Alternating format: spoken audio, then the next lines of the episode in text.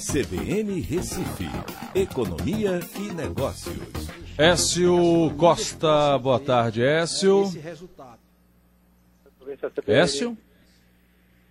Bom, deixa eu tentar contactar com o Écio Costa para a gente fechar tá a tarde. Tá me ouvindo, Écio? Estou ouvindo, Aldo. Tá me ouvindo? Tô, tudo bem. Vamos lá. Bom, Écio, uh, primeiro tá, a gente está aguardando aí porque o Globo soltou uma, uma, uma, notícia agora há pouco de que o Bolsonaro pode demitir o Mandetta agora, no final da tarde. Está um pandemônio em tudo que é, é agência aí de notícia e, é, é, e também o pessoal de economia esperando por isso. Se acontecer, a gente pode ter um, um reviravolta aí grande na economia para piorar ainda mais, Écio? a gente pode ter uma reviravolta grande, de repente, na saída da quarentena, né, na mudança de uma quarentena horizontal para vertical, num prazo mais curto. Né? Eu acho que muitos economistas, inclusive eu, vêm trabalhando com o final de abril para que isso aconteça, e de repente isso pode ser antecipado aí para o meio do mês, dependendo aí do que o Osmar Terra, que é provavelmente quem vai ser chamado é, quem vai ser colocado como ministro no lugar dele, que é alguém que vem defendendo isso também, vem defendendo a quarentena vertical nas suas publicações aí nas mídias sociais. Então isso pode trazer é, um efeito Itália, né?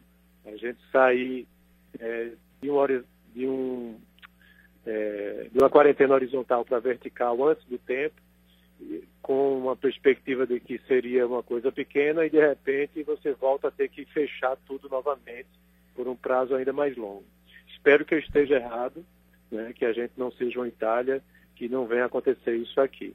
De fato, Agora, nós temos, temos números muito é, subnotificados, na minha opinião. Uhum.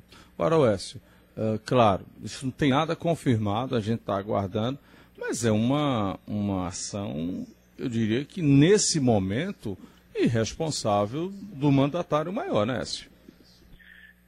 Veja, é realmente, você está no meio de uma crise e troca o ministro da Saúde, mostra pelo menos que você está com muita instabilidade no seu governo. Né? Ele tem lá seu, é, sua justificativa é, política né, para estar tá fazendo isso, mas eu eu acho que não é o momento para você estar tá fazendo essa mudança, não. Certo? Eu acho que é o momento para a gente cumprir prazos é, que são internacionalmente indicados, até por países que antes achavam que deveria fazer essa mudança e não fizeram, né, como os Estados Unidos, o próprio México, que, tá mandando, que mudou de posição radicalmente, e outros países que também fizeram e deu errado. Então, é, internacionalmente você tem que esses, é, essa política não deu certo. Né? É, vamos, vamos, vamos lá. Uh, tem uma informação, Écio, que tá, começa, lógico, a, a repercutir muito. Se fala muito nessa coisa do empobrecimento do país, da falta de dinheiro. E os indicadores iniciais de março estão aprofundando projeção de retração. Isso já era esperado, né? Sim, já era esperado né? e talvez até os números estejam surpreendendo para ser mais negativos ainda. Né? Se for olhar, por exemplo, licenciamento de automóveis, é, tudo bem que você tem os Detrans fechados, né? mas caiu 35% em relação a fevereiro. É uma queda significativa. Outro indicador né, de movimentação econômica é quando são feitas consultas ao SPC. Significa que está se consultando crédito para poder fornecer esse crédito caiu na casa dos 35% também. É, o índice Cielo né, de varejo, que é muito utilizado, é, antes do, até de você olhar dados do IBGE, caiu 21% em março com relação a fevereiro. É, o PMI, que é a indicação de compras né, dos gerentes das empresas. O setor de serviços caiu quase 16%. Então, esses números, é, os índices de confiança também caíram muito, de comércio foi o que mais caiu é, esses números alimentam é, o que a gente estava conversando antes. Né? A parte econômica está caindo muito, e aí a política é, de Bolsonaro é que você mude o tipo de quarentena para reativar a economia e a queda não ser tão grande assim.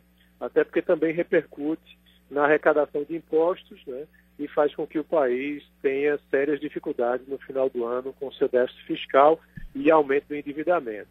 Mas é. pode ser danoso né, se você tiver casos parecidos com Itália e Espanha, como a gente viu recentemente. Vamos, vamos aguardar. Até amanhã, Écio. Um abraço a todos e até amanhã.